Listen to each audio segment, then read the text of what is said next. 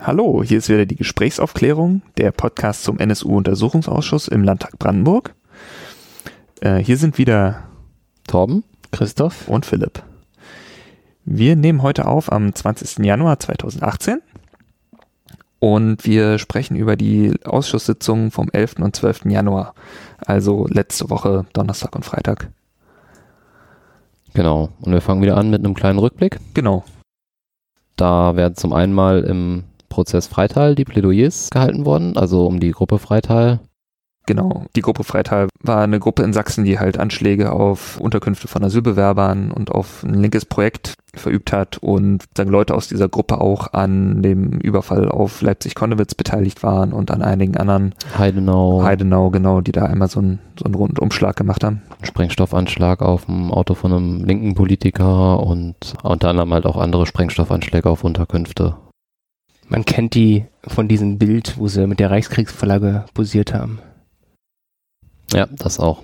Es gibt dann einen schönen Panoramabeitrag, den würde ich da auch mal empfehlen. Packen wir auch mal in die Links rein. Da geht es auch so ein bisschen darum, wie das im Ort Freital selbst so aufgenommen wird, dieses, dieser ganze Prozess. Und da ist dann auch nochmal eine, ein Rückblick vorangestellt, welche Taten denen da zur Last gelegt wurden und äh, um was es da eigentlich geht. Genau, tun wir in die Shownotes. Und in dem Prozess hat jetzt die Generalbundesanwaltschaft plädiert, ne? Oh, das weiß ich gerade gar nicht, aber ich ja, ja, ich das glaube, ist, das ist Bundesanwaltschaft. Ja, genau, ja, die ja. hatten es halt der sächsischen Justiz weggenommen, nachdem die irgendwie versucht haben, das viel niedriger anzusetzen, diesen ganzen Prozess.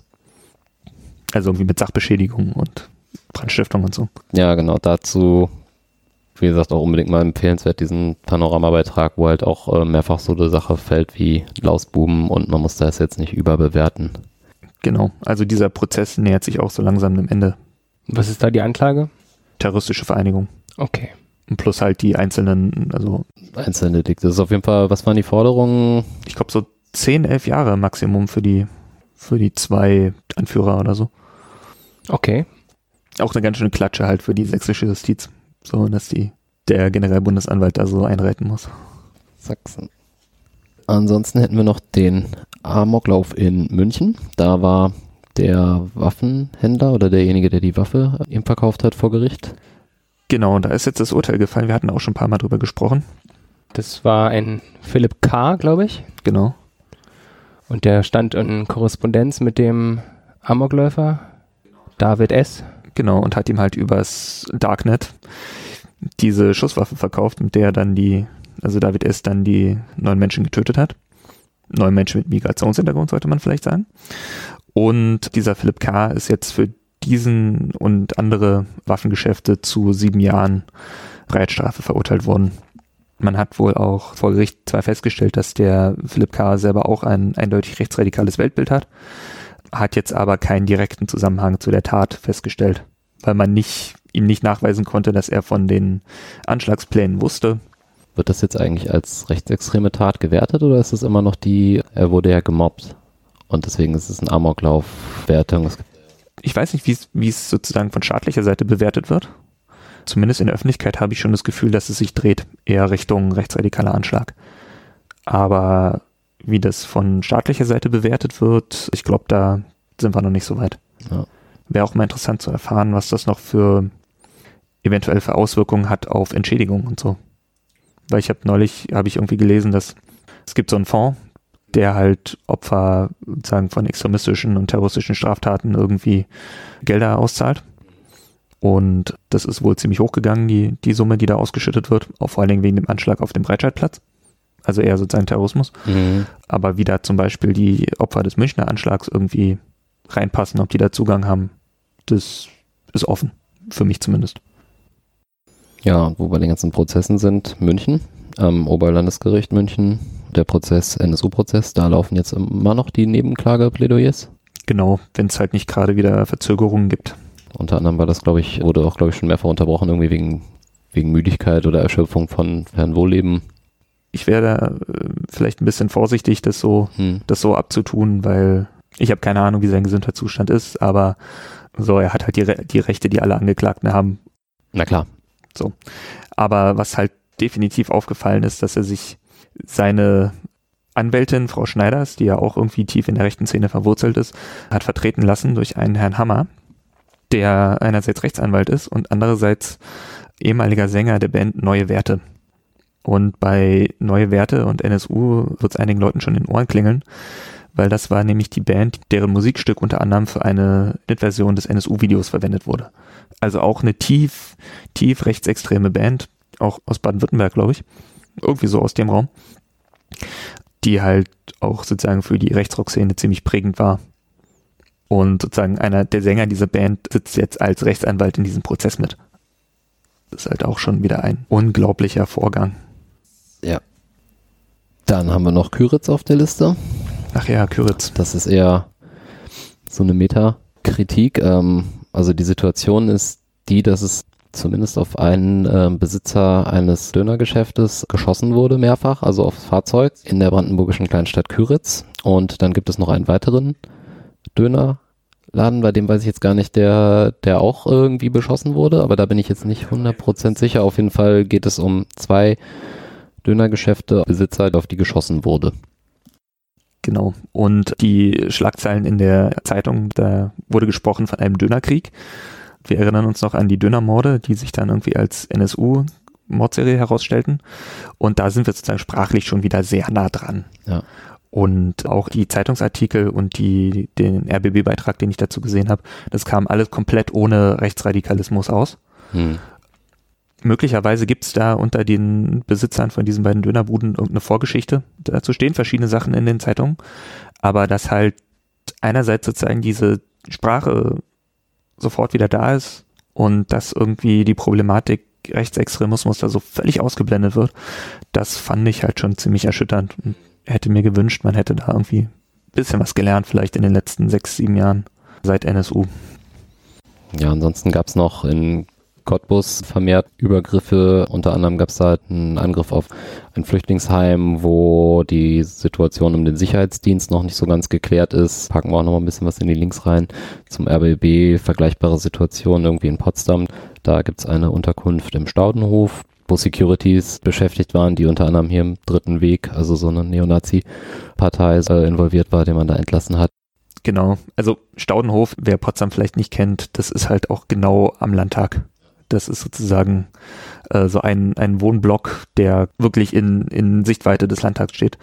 Und da gab es halt eine als Security da beschäftigte Person, Gabor G., der eben auch schon auf Demonstrationen vom rechten Weg irgendwie als Fackelträger oder Fahnenträger aufgefallen ist und der auch Security war, als Björn Bernd Höcke äh, letztes Jahr in Potsdam war. Und den wurde aber relativ schnell erkannt und dann da wohl wieder freigestellt. Und in Cottbus gibt es halt so eine ähnliche Situation. Es einen Übergriff gab auf eine Unterkunft für Geflüchtete, wo die Rolle des Sicherheitsdienstes sehr unklar ist und wo von Seiten der Geflüchteten und der Unterstützer eben Vorwürfe erhoben wurden, dass da sozusagen die Angreifer vom Sicherheitsdienst reingelassen wurden, dass er irgendwie nicht sozusagen den Sicherheitsdienst zugeschaut hätte oder irgendwie auch erst spät die Polizei verständigt hätte. Ich glaube, das war es erstmal zum Rückblick. Dann würde ich sagen, stellen wir kurz die Zeugen vor, oder? Ja. So, am Donnerstag war im Prinzip aus der Justiz einiges da. Einmal eine äh, Frau Langen, Oberstaatsanwältin, zur Zeitpunkt der Anwerbung äh, Czepanskis. Dann haben wir den Herrn Brömer, ehemaliger der Vertreter des Generalstaatsanwaltes Brandenburgs. Dann haben wir einen Herrn äh, Lemke, genau. Generaldirigent, auch aus dem Justizministerium. Und einen Herrn Juncker, auch das war der leitende Oberstaatsanwalt äh, in dem Verfahren Ermittlungen gegen Herrn Schipanski. Genau. Das ist so der Donnerstag gewesen. Also der vielleicht wichtigste Zeuge am Donnerstag, der auch ein bisschen außerhalb steht, ein Rechtsanwalt, Christoph Kliesing, der damals als Nebenklagevertreter das Opfer von dem Mordversuch in Wendeschrieds vertreten hat. Der hatte relativ viel zu erzählen, was auch ziemlich interessant ist. Dann gab es noch einen letzten, der äh, ein Sternberg, Oberstaatsanwalt, der ist aber nicht erschienen. Ich meine, der wäre entschuldigt gewesen. Also aus vermutlich medizinischen Gründen. Okay. Ja, und am Freitag ging es weiter, zuerst geheim. Da wurden dann drei Mithäftlinge von Carsten Schipanski gehört. Da wurde dann diesmal zum ersten Mal eigentlich aus einer nicht öffentlichen Sitzung auch berichtet, kommen wir dann später zu. Und ansonsten war dann, waren die anderen Zeugen allesamt aus der äh, JVA Brandenburg. Und äh, da hatten wir also einmal den Herrn äh, Krüger, Genau. äh, als Mitarbeiter aus der JVA, dann, dann die Zeugen Eggebrecht und Höflich, auch ebenfalls JVA-Mitarbeiter und zwei weitere Zeugen, die in den Einladungen genannt waren, ein Herr Dertinger, Ministerialdirigent, war nicht erschienen, wahrscheinlich altersbedingt auch irgendwie so und bei dem Herrn Richard, der auch geladen war, da wurde uns mitgeteilt, dass er die Ladung als Informationsblättchen ohne weitere Konsequenzen oder so erachtet hat. Genau, er hat irgendwie nicht verstanden, dass die Ladung heißt, dass er da auch kommen muss. Der war also dann auch nicht da. Alles in allem aber ziemlich viele und wer weiß, ob man das noch in, in den Tag reinbekommen hätte. Es sah aus, als ob es lange werden könnte, aber da würde ich sagen, kommen wir gleich später zu. Der Rechtsanwalt Christoph Kliesing, das war ein ergiebiger Zeuge. Das war ein ergiebiger Zeuge, ja. Also der Herr Kliesing ist auch jemand, der sich halt schon, schon länger mit dem Carsten Schipanski auseinandergesetzt hat. Eben damals als Nebenklagevertreter bei diesem Mordversuch an Steve Ireni in Benschrieds, der damals halt, glaube ich, das auch mit angeschoben hat, dass die Ermittlungen gegen Carsten Schipanski irgendwie äh, weitergingen und dass es dann eben zu einer Anklage wegen versuchten Mord kam und nicht nur wegen Körperverletzung oder sowas, was die Staatsanwaltschaft Frankfurt oder wohl anfänglich vorhatte und was auch nicht irgendwie wirklich sinnvoll begründbar war. War das schon zu der Zeit, wo auch die KKK-Verfahrensgeschichte lief? Mm, ja, wir hatten es ja in der, in der letzten Folge, als es um die Aussage von der Frau Marx ging, relativ ausführlich geschildert. Und das war halt so, dass 1992, äh, während dieses KKK-Verfahren beim Generalbundesanwalt lief, ist Carsten Schipanski eben in diesen Mordversuch involviert. Also auch sozusagen als Anstifter und als derjenige, der das so sozusagen steuert, auch wenn er selber nicht zuschlägt. Und sein Mittäter oder der Haupttäter wird dann relativ schnell auch festgenommen, irgendwie am nächsten Tag schon. Und dann auch relativ zügig im Laufe des Jahres 92 oder dann 93 verurteilt. Und die verschiedenen minderjährigen Mittäter werden auch relativ bald dann eben verurteilt. Nur Carsten Schipanski bleibt aus irgendwelchen Gründen übrig. Derweil wird eben im September 1992 das KKK-Verfahren beim Generalbundesanwalt eingestellt. Und erst als dann, wenn ich das richtig verstanden habe, der Herr Kliesing als Nebenklagevertreter mal nachhakt, was denn aus dem Verfahren gegen Schipanski geworden ist, er, tritt, er vertritt ja Steve Ireni auch im Verfahren gegen den Haupttäter KM. Mhm. Der Anwalt hakt dann eben nach, was aus dem Verfahren gegen Schipanski geworden ist. Und erst da wird sozusagen klar, dass da irgendwie überhaupt kein vergleichbares Verfahren irgendwie vorhanden ist.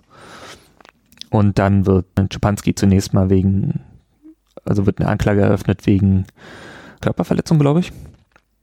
Und dann wechselt da nochmal die Staatsanwältin und die Frau Marx übernimmt das Verfahren und stellt fest, dass das halt eigentlich halt auch ein Verfahren wegen versuchten Mord sein müsste und zieht das die erste Anklage zurück und leitet dann eben die, das Verfahren wegen versuchten Mord ein und dann kommt es auch zu einer Untersuchungshaft für Schipanski und während er in dieser Untersuchungshaft ist, setzt er sich mit dem Brandenburger Verfassungsschutz in Verbindung. So ist die offizielle Geschichte. Genau. Ja, der Kliesing hat auch davon berichtet, dass auch schon während der ähm, Verhandlung um die Anklage von diesem KM schon, schon relativ klar und deutlich war, dass, dass es einen physischen Haupttäter gab und das war eben dieser KM und einen äh, psychischen Haupttäter und das war eben Carsten Schipanski und trotzdem wurde er eben lange da rausgehalten und erst wesentlich später angeklagt und das hat ihn auch sehr verwundert. Hat er auch die These aufgestellt, dass vermutlich seit den 92er Jahren im Prinzip es schon irgendeine Dienstkontakt von Beato gegeben haben könnte. Ja. Genau, das hat er, das hat er so formuliert auch als Aussage. Da gab es einen, naja, eine, eine zeitliche Aufreihung von ihm, wie, wie er auf diese These kommt, mhm. dass es seit 92 im Prinzip doch schon Kontakte gegeben haben könnte zwischen einem äh, Geheimdienst und Piatto dadurch, dass zu diesem ähm, Wendeschrieds-Verfahren dann eben auch die anderen äh, Verfahren hinzugezogen wurden, also dieses GBA-Verfahren nochmal noch mal sich genauer angeguckt wurde, mhm. hat er das mal irgendwie auseinanderklamüsert und da genauer äh, analysiert, wie, wie da der Verfahrenshergang war. Und er erklärte halt, dass es in diesem äh, Generalbundesanwaltschaftsverfahren am 13. Februar eine Einmischung von dem, dem Pfaff gab, der damals der, glaube ich, brandenburgische Ja. Verfassungsschutzchef war. Genau, das ist eine, das ist eine sehr komische Geschichte. Man muss es vielleicht noch mal ein bisschen, ein bisschen einordnen in die Sachen, die wir schon gehört haben. Wir hatten in der letzten und auch in der vorletzten Folge ges viel gesprochen über diese Hausdurchsuchung in Königs Wusterhausen. Also die vom äh, BKA durchgeführt wurde im Rahmen des KKK-Verfahrens. Die findet statt am 22. Februar 1992. Richtig. Und sozusagen davor gab es eben eine, eben diese Kontaktaufnahme durch den Herrn Pfaff vom brandenburgischen Verfassungsschutz, der wohl sozusagen den Hinweis lieferte auf den Aufenthaltsort von Czepanski in Königs Wusterhausen und der auch sozusagen Gründe lieferte, warum man da jetzt sozusagen dringend durchsuchen müsste. Ja. Der Kliesing meinte oder sprach da auch von Fake News, die der Pfaff wohl gestreut haben sollte. Dass es da eben Waffen geben sollte, da wo der Schipanski sich aufhält. Und dass der eine Panzerfaust besitzen solle. Und dass auch ein Freund von dem irgendwie einen, einen Raub gegenüber einer Tankstelle plant. Und das ha- hat dann quasi so den Handlungsbedarf gesteigert, ähm, dass da dringend mal was gemacht werden sollte. Also das ist, war, war mir auch neu, dass sozusagen der Verfassungsschutz aus irgendeinem Grund gedrängt hat, da diese Durchsuchung durchzuführen. Hm. Der Generalbundesanwalt hat halt das Verfahren eingeleitet nach dieser Kreuzverbrennung, die dann im Fernsehen kam. Das war aber noch der, ja, das war noch das KKK. Genau, das ist alles das KKK-Verfahren. Ende 91 war diese Kreuzverbrennung und die erste Durchsuchung bei Czepanski in Berlin, wo diese Bomben oder Bombenmaterialien gefunden wurden. Und dann hat mich jetzt ein bisschen erstaunt, dass der Brandenburger Verfassungsschutz da eben so gedrängelt hat, dass man da bei Czepanski irgendwie durchsuchen muss. Beziehungsweise bei dem Erik O. Und dass man da den Schipanski finden würde. Genau. Und dann kommt es zu dieser Durchsuchung am 22.02.1992. Und dann, so schildert es der Herr Kliesing, ist der nächste Tag mehr oder weniger eine Leerstelle in den Akten. Sozusagen in dem, was, was sozusagen an Akten aus diesem Fall noch übrig ist. Also die Handakte des Generalbundesanwalts zum Beispiel, die auch der Brandenburger Untersuchungsausschuss, glaube ich, noch nicht hat oder nur Teile davon hat. Und andere Teile hat zum Beispiel der Bundestagsuntersuchungsausschuss NSU. Auf jeden Fall fehlen dem Brandenburger Ausschuss dann noch Akten. Und das ist halt alles sehr kurios, weil der sozusagen Czepanski ist festgenommen worden und der nächste Tag wäre eigentlich für die Ermittler der entscheidende für die Entscheidung, ob er weit, ob Czepanski sozusagen weiter in Haft bleibt oder was mit ihm wird. Was aber an diesem Tag irgendwie stattgefunden hat, an Vernehmungen oder was auch immer, das ist irgendwie sehr unklar. Also es gibt einfach von dem 23. Februar 92, wo Schipanski dann bereits festgenommen wurde, nach dem Hausdurchsuchungstag davor, keinerlei GBA-Akten zu Vernehmung oder irgendwas. Es gab dann irgendwie eine Aussage, dass da wohl die Asservate gesichtet wurden, aber nichts äh, über den weiteren Verlauf, wie man mit Schipanski umgehen soll. Genau. Und dann am 24. war eben der Tag, wo wir auch schon viel drüber geredet haben, ähm, wo dann die beiden Polizeibeamten, über die wir auch schon geredet hatten, den Schipanski verhört haben und wo der umfassend ausgesagt hat. Das war das, wo es kein Wortprotokoll gab. Genau, das war das mit den, mit den stichwortartigen ähm, Auszügen aus Genau. dem Gespräch. Und wir wissen auch aus der Vernehmung von den Polizeibeamten, dass der Czepanski dann wohl auch zwischen den, nicht in Haft blieb, sondern irgendwie zwischen den, diesen Vernehmungen nach Hause gehen oder zumindest irgendwo äh, hingehen durfte, wo er übernachtet hat. Also das ist halt alles irgendwie ein sehr seltsamer Vorgang. Ja. Also auch gerade wenn man irgendwie die, die Schwere der, der Vorwürfe sich da vor Augen hält und auch gerade diese ganzen Stories vorher mit, da seien irgendwie, äh, da sei Gefahr im Verzuge und da seien irgendwie Waffen und da seien Überfälle geplant. Und das alles führt ihn im Prinzip zu der, Also das, das ist sicherlich ein, ein Anhaltspunkt, dass da irgendwas passiert sein muss. An diesem, wahrscheinlich an diesem 22, äh, 23.02.1992. Was auch dafür spricht, ist, dass halt danach, Verfahren verschleppt wurden. ja, also dass zum Beispiel sowas wie der, wie der Mordversuch in Wendisch-Rietz wird nicht Teil des KKK-Verfahrens, obwohl es dafür, glaube ich, gute Gründe gäbe. Da, ja. ebenfalls andere Morde, die durch sozusagen KKK-Mitglieder verübt werden in Buxtehude und in Berlin, werden auch nicht Teil des Verfahrens. Andere Verfahren gegen Czepanski werden, werden halt verschleppt. Es gab diverse so Propagandadelikte von 92 bis 94, die alle eingestellt wurden. Also es gab irgendwie zu jeder seiner Magazine, die er herausgegeben hat, ein Verfahren, aber die wurden alle eingestellt. Genau, Presse, presserechtliche Verfahren werden, haben irgendwie, sind nach einem halben Jahr verjährt. Das waren auch so, so Fansigns-Geschichten, Genau. oder? Also White Knights oder Feuerkreuz und dann United Skins oder so. Auf jeden Fall presserechtliche Verfahren sind halt nach einem halben Jahr schon verjährt. Und die Staatsanwältin, die für alle diese Verfahren zuständig war, hat halt immer die Akte auf den Tisch gekriegt, die da ein halbes Jahr liegen lassen und dann festgestellt, oh, verjährt. Und das war schon irgendwie auffällig. Das ist, ja. Und das war ja alles 1992. Da war der brandenburgische Verfassungsschutz rechtlich doch noch nicht befähigt, selbst V-Leute zu führen. Soweit wir wissen, nicht, ne. Also das soll erst 93 der Fall gewesen sein dann. Genau. Was der Herr Kliesing noch schilderte, war, dass sozusagen Czepanski Ende 1991 auch in einer ziemlich beschissenen Situation war. Er hatte wohl, er war wohl bei seiner Familie rausgeflogen, aufgrund der, aufgrund seiner rechten Einstellung oder seiner äh, umtriebigen Art und Weise da. Er hatte seinen Job bei der äh, Deutschen Post verloren. Ebenfalls aufgrund der, aufgrund seiner politischen Einstellung Hm. und der daraus hervorgehenden Verurteilung. Er hatte offensichtlich nicht mehr das Geld, irgendwie seine Miete zu bezahlen, was halt direkt zum Auffinden dieser Bomben führte, weil irgendwie sein Vermieter da nachgucken ging. Hm. Dann hat er jetzt halt dieses, sozusagen den Generalbundesanwalt am Hacken. Und der Kliesing meinte so, ja, es gab wohl Zeiten, da hat der Czepanski irgendwie im Winter in seinem Auto übernachten müssen, weil er irgendwie keine Bude mehr hatte. Also insgesamt halt in einer recht, sozusagen sicherlich selbst verschuldet, aber doch in irgendwie einer beschissenen Situation. Hm. Und dann kommt eben diese, diese Hausdurchsuchung in Königs Wusterhausen, wo er irgendwie bei seinem, seinem Kumpel aufgestöbert wird. Und dann passiert irgendwas. Dann ist halt diese Leerstelle noch für uns. Und danach geht es ihm zumindest besser. Oder zumindest dieses ja potenziell sehr bedrohliche Verfahren nimmt irgendwie eine für ihn ganz angenehme Wendung. Ja. Weil ich meine, das hätte ja, hätte ja auch sein können, dass er da irgendwie mit, also terroristische Vereinigung, da hätte er ja auch irgendwie mit zehn Jahren Haft rausgehen können. Ja. Aber irgendwie lief das alles sehr gut für ihn. Es gab wohl auch ein Verfahren zu einem Konzert in Priros. Ich weiß gar nicht, wann das ablief, wo er halt ein, ein rechtes Konzert organisiert hat und äh, der Kliesing vermutete, dass er da auch schon Kontakte hergestellt hatte zu anderen rechten Musikfans und dass da vielleicht auch zu dem Jan Werner schon irgendwie ein Kontakt Genau. entstanden sein könnte.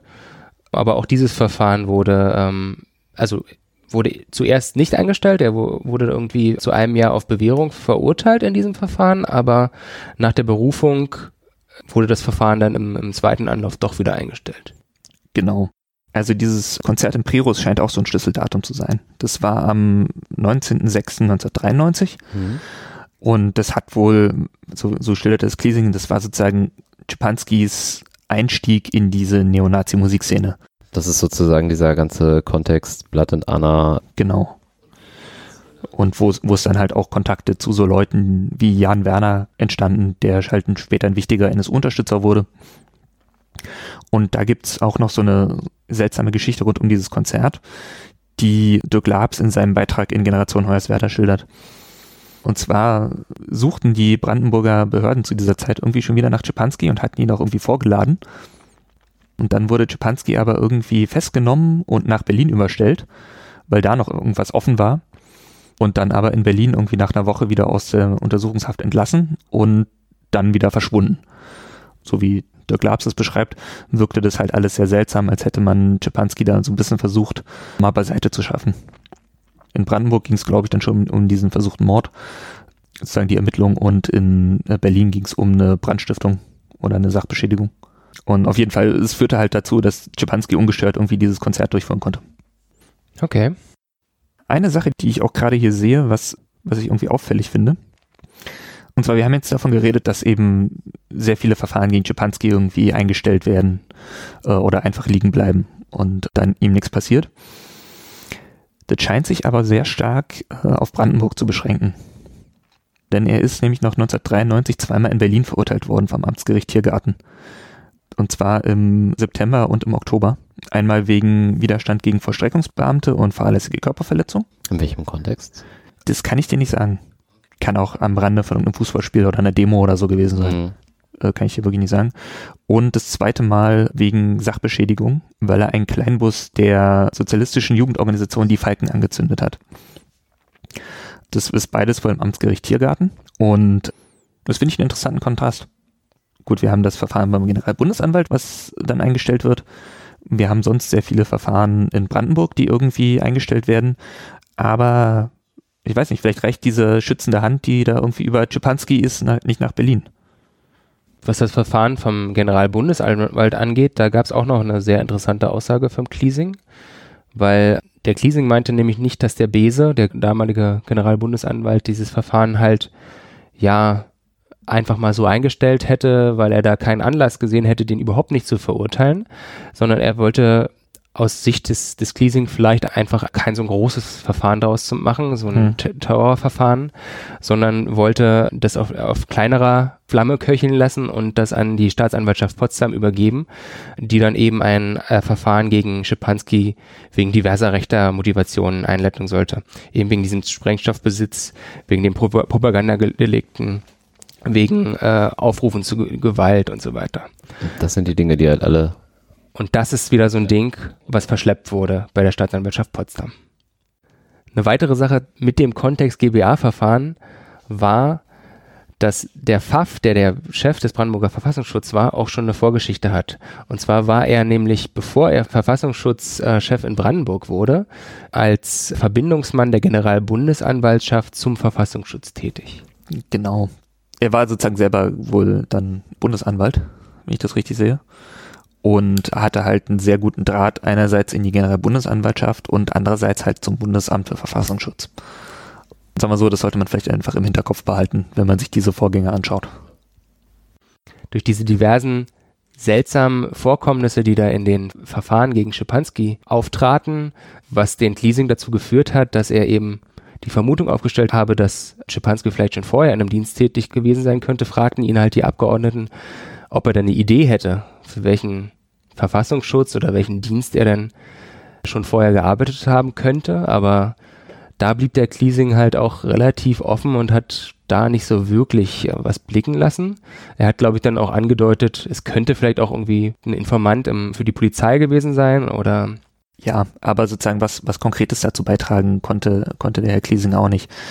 Aber es lässt ja schon ein bisschen Rückschlüsse zu, wenn man sich anguckt, was da so alles gewesen ist. Ja, aber er hat sozusagen dieses, dass Stepanski schon 1992 als V-Mann rekrutiert wurde, das hat er als eine, eine Theorie dargelegt, für die es einige Indizien gibt, aber der letztendliche Beweis steht noch aus. Das ist ja dann jetzt möglicherweise noch Sache, die wir vielleicht im Ausschuss irgendwann vielleicht klären können, vielleicht auch nicht. An der Stelle nochmal der Hinweis, das Bundesamt für Verfassungsschutz arbeitet halt auch überhaupt nicht mit dem Ausschuss zusammen.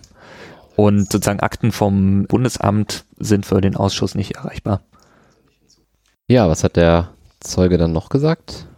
Also der Herr Kliesing hat ja nicht bloß damals in dem Verfahren wegen des Mordversuchs an Steve Ireni mit Schipanski zu tun gehabt, sondern später auch noch mal kurz nach dessen oder während dessen Enttarnung.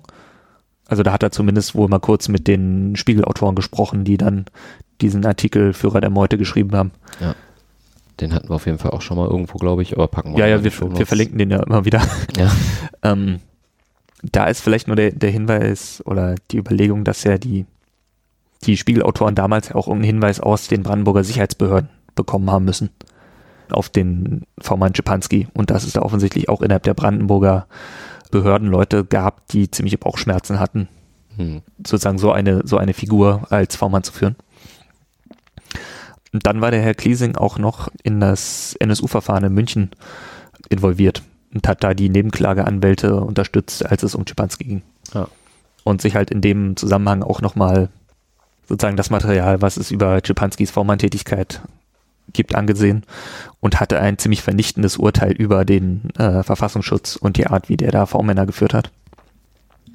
Also es gab dann so schöne Zitate, so wenn sie sich den, so nach dem Motto, wenn sie sich den, den Rainer Görlitz, den V-Mann-Führer und den Schipanski ansehen, dann wird ihnen schon schnell klar, wer da wen geführt hat. Und Herr Klesing hat halt diese ganze Art und Weise, wie, wie Schipanski geführt wurde, als völlig dilettantisch charakterisiert. Ja. War mehr, wohl mehr so eine Art Fahrdienst, die halt Schipanski aus der Haft irgendwie abgeholt hat, ihn irgendwo hingefahren hat, um irgendwelche Nazis zu treffen oder irgendwelche Besorgungen zu machen und anschließend noch irgendwie für Schipanski den Einkauf erledigt hat. Ja. Im Nachgang äh, gab es noch so ein Presseinterview von, ich glaube, vom RBB mit ihm, ähm, wo er auch gesagt hat, ja, ähm, er ist kein Freund von Verfassungsschutz, aber wenn man V-Leute führt, dann sollte man sie wenigstens vernünftig führen und äh, so wie das in Brandenburg gelaufen ist, geht's gar nicht. Ja, nur äh, Schipanski ist ja ausgerechnet der Einzige, von dem wir wissen, dass er als V-Mann was Sinnvolles über das NSU-Trio beizutragen hatte. Ja. Nämlich die Information, dass sie in dass sie Waffen suchen, dass sie Überfälle planen und dass sie in Chemnitz untergebracht sind. Und, und dass sie sich absetzen wollen, eventuell ins Ausland. Das war damals, glaube ich, Südafrika-Geschichte noch. Genau. Und diese ganzen Informationen sind halt nicht ernsthaft weiterverfolgt worden. Die entscheidende Information, nämlich dass sie irgendwie in Chemnitz sind, wurde auch gar nicht schriftlich in irgendwelchen Deckblattmeldungen niedergelegt, sondern nur existiert nur als Telefonnotiz von irgendwem aus Thüringen, glaube ich. Ja. Also auch gar nicht in Brandenburg der Herr vom Thüringer Verfassungsschutz hat halt als Telefonnotiz niedergelegt, der Brandenburger Verfassungsschutz sagt, die sind in Chemnitz, so in der Art. Zumal man da vielleicht noch sagen muss, dass sie damals zwar gesucht wurden, aber die Mordserie zumindest noch nicht begonnen hatte. Ja, die wurden aber wegen Sprengstoffvergehen gesucht und die Behörden in, in Thüringen haben ja auch einigen Aufwand betrieben, um die zu finden. So, es ist halt zwar leider alles irgendwie Personenfahndung und so nicht erfolgreich verlaufen, aber äh, die Behörden in Deutschland hatten so 1998, 99 schon ein gesteigertes Interesse daran, die drei aufzutreiben. Und haben da auch einiges darin investiert und haben halt da weitgehend versagt. Jetzt nochmal zur Klärung. Wann, wann, hat denn der Thüringer Verfassungsschutz diese, diese Information erhalten vom Brandenburger Verfassungsschutz, dass die in Chemnitz sind? Das muss ungefähr im September 1998 gewesen sein. Es gibt im August und September 1998 gibt es, glaube ich, diese drei Deckblattmeldungen. Mhm. Das ist auch die Zeit, als diese SMS an Jan Werner abgefangen wird. Genau. Mit dem Wo sind die Bums? Wo es wahrscheinlich um ein Waffengeschäft ging. Genau, am 19.8. geht es um das Trio, was ich vermute, was ich nach Afrika, Südafrika absetzen soll. Dann geht es am 29.9. um Waffenbesorgung und die Geschichte auch am 9.9. war das genau die Geschichte mit dem Pass, den er sich von Antje P oder was, eine Krankenkassenkarte, irgendein Dokument äh, sich da geliehen hat. Genau, also die, es geht um zwangsläufig um Beate Zschäpe, die sich eben von Antje P., die wiederum Inhaberin des Ladens ist, in dem Czepanski sein Praktikum gemacht hat. Sozusagen Zschäpe leiht sich irgendwie Dokumente von dieser Frau. Genau, diese Hinweise sind dann nicht irgendwie weiter verfolgt worden. Czepanski ist auch nicht irgendwie angewiesen worden, den Aufenthaltsort des Trios vielleicht genauer zu ermitteln. Und danach versiegt das. Genau danach gibt es von Schipanski auch keine Informationen mehr in diese Richtung. Und das waren auch Informationen, die zwar dem Verfassungsschutz jetzt mindestens von Brandenburg und Thüringen vorlagen, aber die einfach auch nicht an die Polizei zum Beispiel weitergegeben wurden, die nach denen gesucht haben. Mm, soweit ich das überblicken kann, nicht. Aber das sind auch Sachen, da werden wir sicherlich noch im Ausschuss viel mehr dazu hören. Da ist mir die Timeline auch noch nicht so ganz klar. Ja. Da gibt es auch noch dieses kuriose Ding, dass darüber hatten wir, glaube ich, schon mal gesprochen, dass das Handy von Schipanski wurde ja angeblich an dem Tag ausgetauscht, als diese SMS, wo sind die Booms einging. Genau. Angeblich vorher, angeblich hat diese SMS keiner mehr mitbekommen. Genau, weil dieses Handy eben eingezogen werden musste, weil es auf, auf das Innenministerium lief.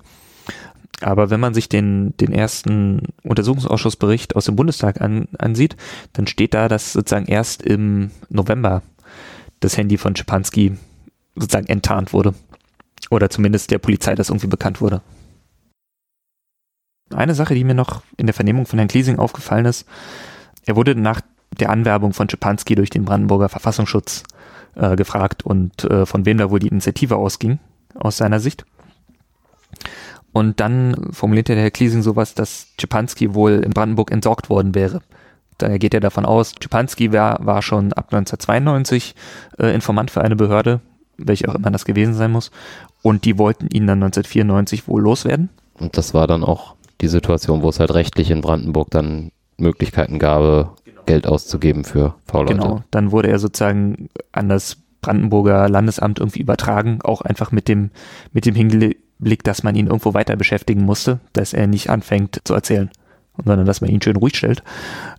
Das finde ich nicht so überzeugend, einfach weil Czepanski ja schon sozusagen da nicht bloß, nicht bloß untergestellt war, sondern tatsächlich irgendwie auch eine wichtige Quelle war. Hm. Zumindest wird, wird immer wieder behauptet, dass er eine wichtige Quelle war.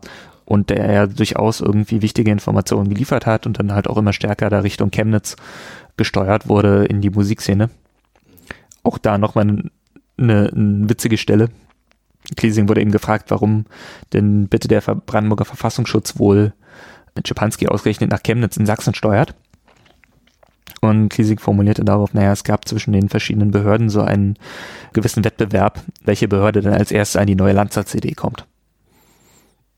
Denn sozusagen das Blatt- und anderer Netzwerk da äh, in Sachsen um so Leute wie Jan Werner und Thomas Starke, die waren halt in die Produktion dieser CD involviert. Und das ist halt auch sowas, dieses, dieses Konkurrenzdenken zwischen den Behörden, das äh, sollte man auch nicht vergessen, dass es auch hin und wieder mal eine Rolle gespielt hat. Ja, das war's, glaube ich, soweit zu dem Cleasing, oder? Ich würde sagen, ja. Dann kommen wir zu den Justizzeugen.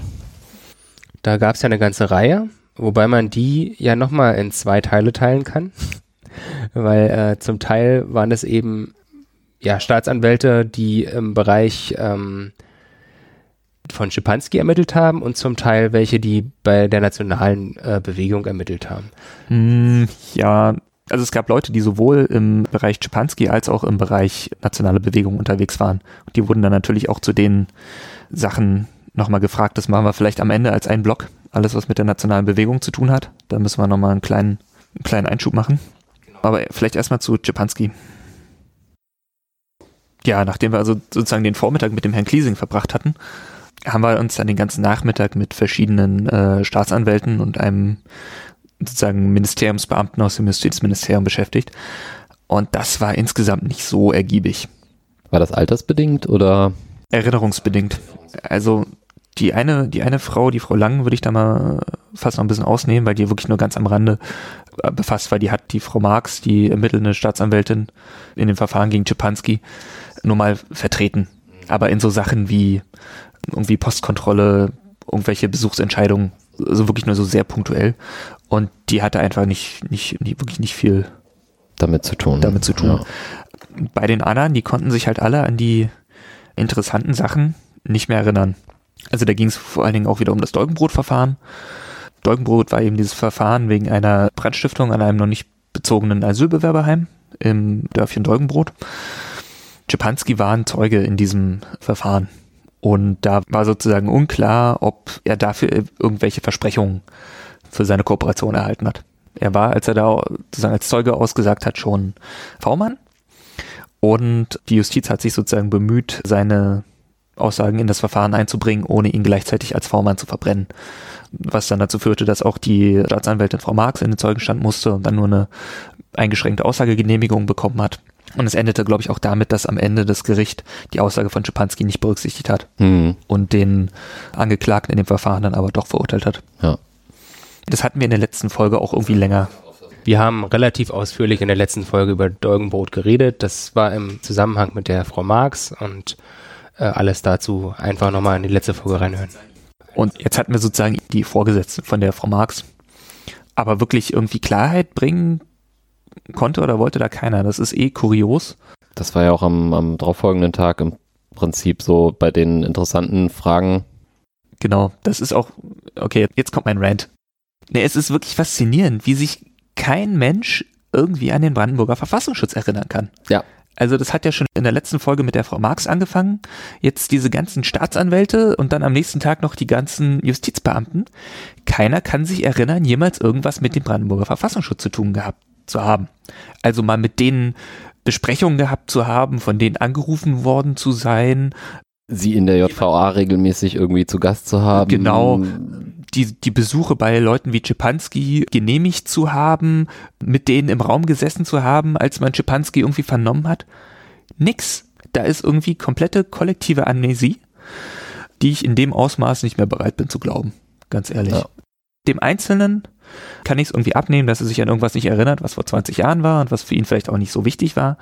Aber in dieser Gänze ist das einfach verrückt. Also zumindest die JV-Erzeugen wurden ja auch äh, gefragt, ob sie irgendetwas unterschrieben haben, dass sie da keine Auskunft drüber geben dürften irgendwie oder dass irgendjemandem zugesichert hätten, nicht äh, zu reden, äh, was sie ja verneint haben. Genau. Es wurde auch gefragt nach Aussagegenehmigungen, aber soweit ich das verstanden habe, lagen da sozusagen vollständige Aussagegenehmigungen vor. Das war zumindest bei einem der JVA-Zeugen dann noch genau. so, genau. Können wir übergehen direkt zum, zum Freitag auch. Mhm. Da hatten wir halt drei Leute aus der Justizvollzugsanstalt, von denen zumindest zwei auch geführt wurden in den Akten vom Verfassungsschutz als Vertrauens- und Ansprechpartner. Genau, also Beamte aus der Justizvollzugsanstalt. Genau. Die konnten sich halt auch Verfassungsschutz nie, nö, nie mit zu tun gehabt. Keine Erinnerung. Genau also gerade am Freitag wurde das dann halt so absurd, dass der Ausschuss irgendwann die Sitzung abgebrochen hat. Das war auch ein bisschen genau unglücklich.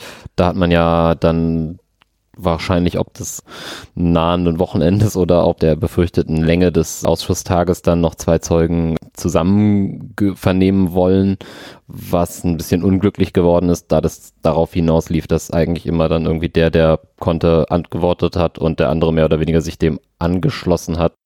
Ja, also es war auf jeden Fall dadurch nicht möglich, irgendwie von zwei Zeugen unabhängig was zu hören, was sich möglicherweise widerspricht oder so, um halt irgendwie noch Anhaltspunkte zu finden. Da hat man es dann kurzfristig abgebrochen und den Zeugen gesagt, sie mögen sich doch bitte nochmal vorbereiten.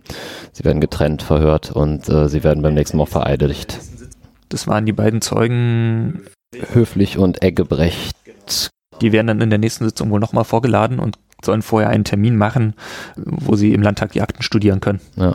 um sich da vorzubereiten, weil von denen kamen überhaupt keine irgendwie brauchbaren, sinnvollen Erinnerungen. Ja.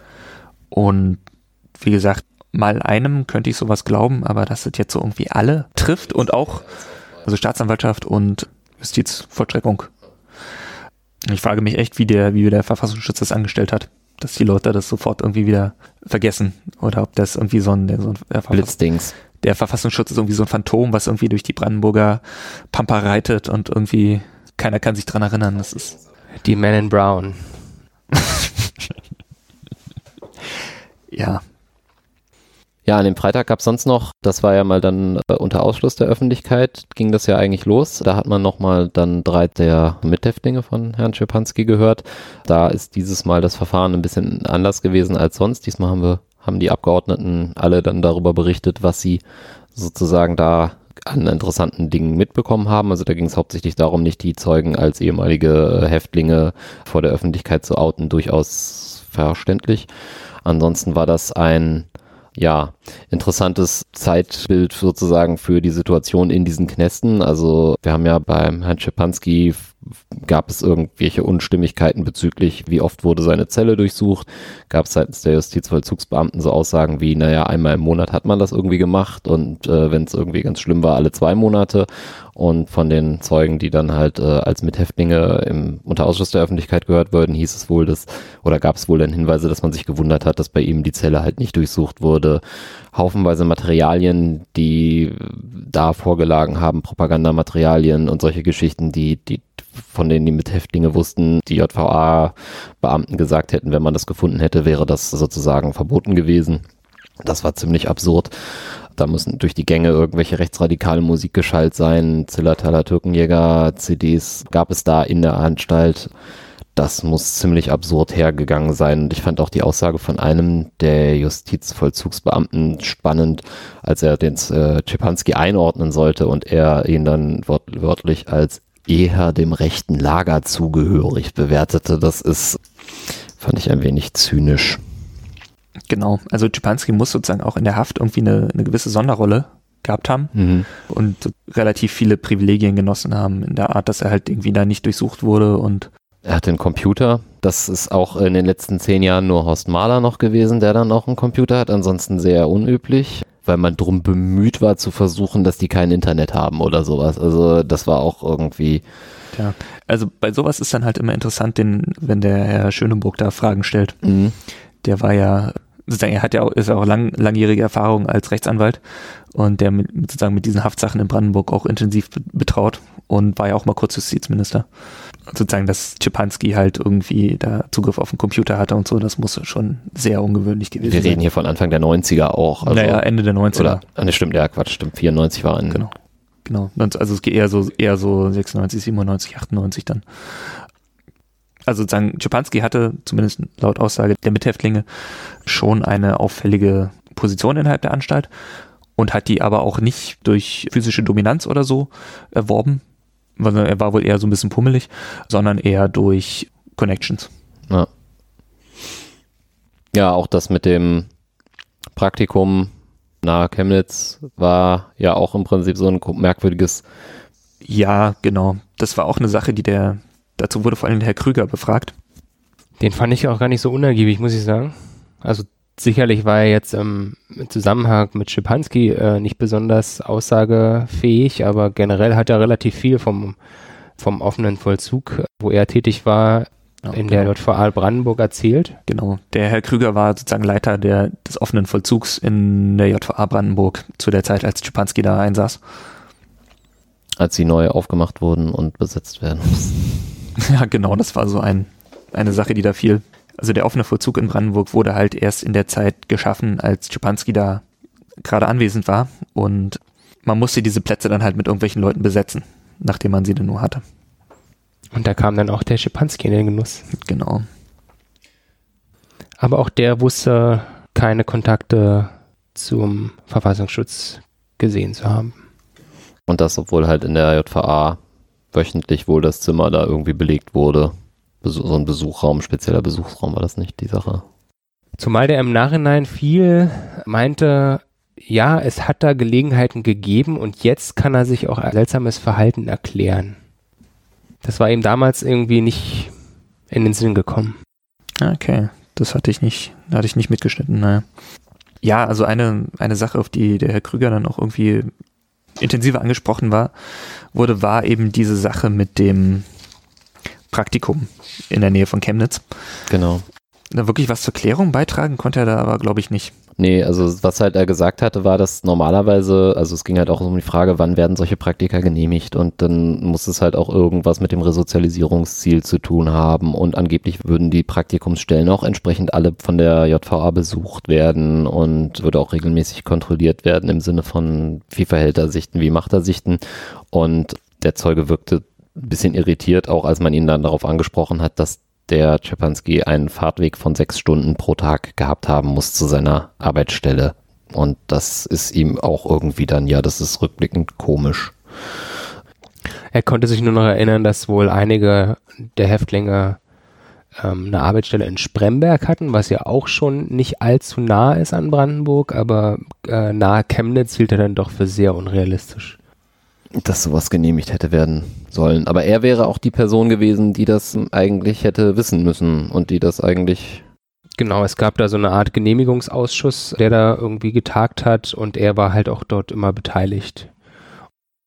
Das war halt auch so ein Kontrastding. Also der Krüger als Zeuge hat immer genau erklärt, wie es abläuft oder angeblich abläuft in der Haftanstalt. Also das klang halt alles sehr nach Protokoll irgendwie. Es gab halt die Zellendurchsuchung, es gab die Kontrolle der Praktikumsstelle im Voraus, ob die genehmigt werden kann und dann gab es auch während des Praktikums immer wieder Besuche und das hört, hörte sich auch alles sehr vernünftig und sehr strukturiert an, was die Polizei oder die Justizvollzugsanstalt da äh, macht.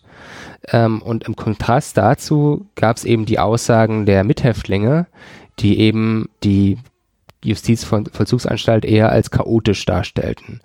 Dass da viel liegen geblieben ist, dass da auch viel durchgelassen wurde, also dass wohl auch äh, Leute Sachen mit reinbringen konnten, die im offenen Vollzug waren, dass da selten kontrolliert wurde, dass die Beamten mehr mit sich selbst zu tun hatten, kam da auch Genau. Als Aussage, weil es da eben auch Mitte der 90er dann Ermittlungen gab zu ehemaligen äh, Stasi-Mitarbeitern, wo dann eben Justizvollzugsbeamte eben auch mit zu tun hatten und die dann wohl auch Angst hatten, dann vielleicht entlassen zu werden, weil sie eben mit der, mit der Stasi zu tun hatten oder selber Mitarbeiter waren. Weil du das eben gerade sagtest, dass bezüglich der, also soweit ich ihn verstanden habe, nicht konkret auf die Schipanski-Praktika-Geschichte diese Sachen gesagt mit, nee. ähm, es wird kontrolliert, sondern es wirkt eher so wie ein, gesagt. Genau, allgemein im Sinne von so hätte es laufen sollen. Wie es nach Protokoll abläuft sozusagen. Genau aber die Insassen meinten halt auch allgemein, dass es relativ chaotisch lief und im speziellen Schipanski wurde dann extrem viel durchgehen lassen. Auch das mit dem Handy war ja auch noch ein größeres Thema, weil der Krüger zum Beispiel meint, dass es den äh, Insassen generell gar nicht erlaubt gewesen sei, Handys zu besitzen. Genau, dazu hat uns ja auch noch keiner eine gute, gute Antwort liefern können, was mit Schipanskis Handy passiert ist, wenn er in der JVA war. Weil er hatte ja durch den Verfassungsschutz zumindest 1998 ein Handy zur Verfügung gestellt bekommen. Und ob das dann, wenn er in die JVA musste, bei Schipanski blieb oder ob er das irgendwo eingeschlossen hat oder ob es vielleicht beim Verfassungsschutz blieb, das ist irgendwie nicht klar. Ja, Postkontrolle war nochmal ein Gespräch.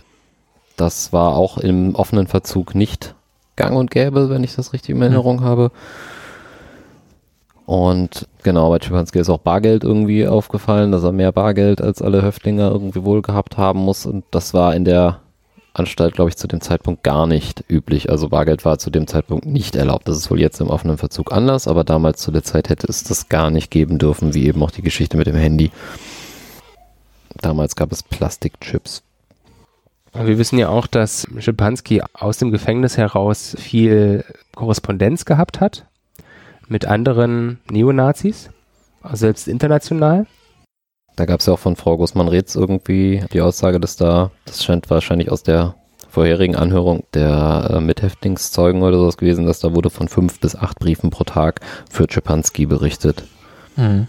Also durchaus relevante, relevante Kommunikation offensichtlich lief da. Ja, aber auch was, was den JVA-Beamten nicht irgendwie in Erinnerung war. Auch nicht sozusagen Czepanski das als Vielschreiber, wobei sowas sozusagen eigentlich auffallen sollte oder vielleicht in Erinnerung bleiben sollte. Weil das ist nicht tagtäglich, dass ein Gefangener so viele Briefe erhält und schreibt. Das war wieder so ein, so ein Kontrast, wo die Mithäftlinge sagten, ja, der hat extrem viel geschrieben und extrem viele Briefe bekommen und die Beamten konnten sich an nichts erinnern. Dann gab es noch die Sache mit der, mit der Gefängnisdruckerei. Ich weiß nicht, ob er aus der Druckerei rechtsradikale Erzeugnisse produziert hat. Mm, davon, davon ist auszugehen. Davon ist auszugehen. Also es gab die Möglichkeit zu kopieren, aber es wurden ja Magazine produziert. Offensichtlich aus der Haft. Und ja, es gab da im Prinzip in dieser JVA, über deren Zustände wir jetzt irgendwie gerade geredet haben, auch einen entsprechenden Druckereiraum. Ja, genau. Also das, das ist auch damals schon irgendwie aufgeflogen und gab damals schon so, ein, so einen kleineren Skandal. Das lässt sich auch aus verschiedenen, in verschiedenen Publikationen aus der Zeit irgendwie nachvollziehen, dass eben die Neonazis in Brandenburg in dieser Druckerei der Gefängniszeitung verschiedene Fansigns produziert haben. Unter anderem eben das United Skins, Wehrpass und glaube ich noch ein anderes. Und da waren neben Japanski waren dann noch andere bekannte Rechtsradikale beteiligt.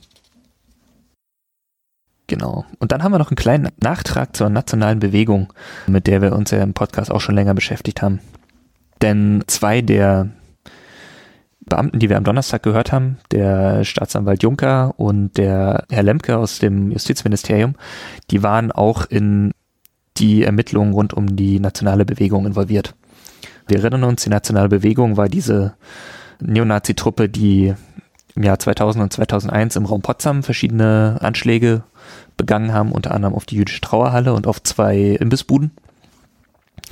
Und im Zuge dieser der Ermittlungen gegen die Narbe gab es dann eine Hausdurchsuchung, die verraten wurde.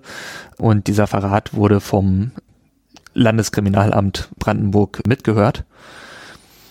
Und daraufhin hat das Landeskriminalamt von sich aus keine Ermittlungen eingeleitet, was wiederum dazu führte, dass die Staatsanwältin Böhm, genau, Frau Böhm, ein Ermittlungsverfahren wegen Strafvereitelung im Amt gegen den damaligen LKA-Chef Lüders einleitete. Jetzt weiß ich gar nicht, welche Folge das war, aber das war vor einigen Folgen, wo wir die im Ausschuss hatten und da auch genau. viel berichtet haben. Und jetzt waren sozusagen noch zwei, einmal der Herr Lemke und der Herr Juncker, der Vorgesetzte von der, auch von der Frau Böhm damals, waren jetzt sozusagen eigentlich wegen Czepanski geladen, wurden aber natürlich auch deswegen gefragt. Das Ergebnis ist eigentlich, dass klar wurde, gerade durch die Aussage von dem Herrn Lemke, dass man dieses Verfahren gegen den LKA-Chef relativ schnell wieder beerdigt hat, weil man da irgendwie keinen, keinen größeren Ärger wollte. Da gab es doch noch eine Non-Paper-Geschichte. Genau, das, und dass wir das so wissen, geht halt vor allen Dingen daraus, daraus hervor, dass ein sogenanntes Non-Paper irgendwie bei den Akten gelandet ist. Also ein, ein Non-Paper, also sozusagen eigentlich ein, ein Vermerk, den es offiziell nicht gibt. In dem der Herr Lemke das für seine, ich glaube, für seinen Vorgesetzten, Staatssekretär, nochmal zusammengefasst hat, dass man da für den Herrn Lüders irgendwie schon die günstigste aller günstigsten Behandlungen vornimmt und er da sozusagen froh sein kann, dass ihm da nichts passiert. Den Anlass gab es ja durchaus. Also das wurde ja irgendwie, glaube ich, 2001 abgehört, meintest genau. du? Und erst 2003 starteten dann die Ermittlungen und bis, bis dahin lag das brach. Erst 2003 wurde ja sozusagen öffentlich bekannt, dass über den V-Mann Christian K. diese Hausdurchsuchung verraten worden war. Und es führte auch dazu, dass Christian K. dann zu einem halben Jahr Bewährung verurteilt wurde wegen diesem Geheimnisverrat. Und in dem Zusammenhang kam es eben auch zu diesem Ermittlungsverfahren gegen den LKA-Chef. Das wurde aber nach zwei Wochen, nachdem der Juncker aus dem Urlaub wieder kam und das entdeckte, sozusagen wieder eingestellt. Das war wahrscheinlich das Interessanteste, was die Zeugen am Donnerstagabend zu sagen hatten. Genau. Ja. Dann gibt es noch eine Veranstaltung, auf die wir hinweisen wollten, die von den Organisatoren des NSU-Tribunals aus Köln veranstaltet wird. Und da soll es um die Erkenntnisse aus dem NSU-Tribunal gehen und es soll überlegt werden, wie es in Zukunft weitergeht. Die Veranstaltung heißt, das Tribunal geht weiter, wir müssen reden. Und ihr könnt sie am Samstag, den 3. Februar ab 15.30 Uhr in der Werkstatt der Kulturen in der Wissmannstraße 32 in Berlin-Neukölln besuchen. Dort wird es Diskussionsrunden und Live-Musik geben. Weiter geht's dann am 23. Februar. Genau. Da haben wir dann nochmal die beiden Zeugen Höflich und Eggebrecht. Ich bin gespannt, wie sie sich vorbereitet haben. Na, schauen wir mal. Und was da noch so an Zeugen kommt. Wir können immer nur dazu aufrufen, den Ausschuss zu besuchen. Genau. Kommt vorbei. Eine E-Mail an den Ausschuss und ihr könnt einfach vorbeikommen, wahrscheinlich auch einfach so. Ja, ich glaube, eigentlich möchte der, möchten die das so, dass man sich beim Ausschusssekretariat einmal anmeldet. Dann haben die vorne ähm, an der Pforte irgendwie die Namensliste. Ja. Und dann kann man sich da mit hinten reinsetzen und kann sich das ganze Schauspiel angucken. Und wenn euch der Podcast gefällt, dann sagt doch bitte Leuten, die sich fürs Thema NSU interessieren oder generell für diese ganze Neonazi-Verfassungsschutzthematik. Ja, oder für Geheimdienste. Genau, Geheimdienste, dass es den Podcast gibt und retweetet gerne unsere Folgen. Und was auch schön wäre, wäre, wenn ihr bei iTunes seid und mal Zeit habt, dass ihr vielleicht die Folge mal bewertet, dass wir da so ein bisschen mehr Sichtbarkeit bekommen. Überhaupt Feedback. Genau, Feedback auf allen Kanälen wäre sehr schön. Auf Twitter unter gsa-bb. Und ansonsten im Netz auf dem, am besten, was Kommentare oder so angeht, wäre klasse zu den Folgen auf dem Blog das zu haben, gsa.to. Und ansonsten hören wir uns nach der nächsten Sitzung wieder. Genau. Die dann irgendwann am 23. Februar ist. Das heißt auch wieder so eine Woche, zwei Wochen später spätestens, denke mal, sind wir dann auch wieder online mit der nächsten Folge.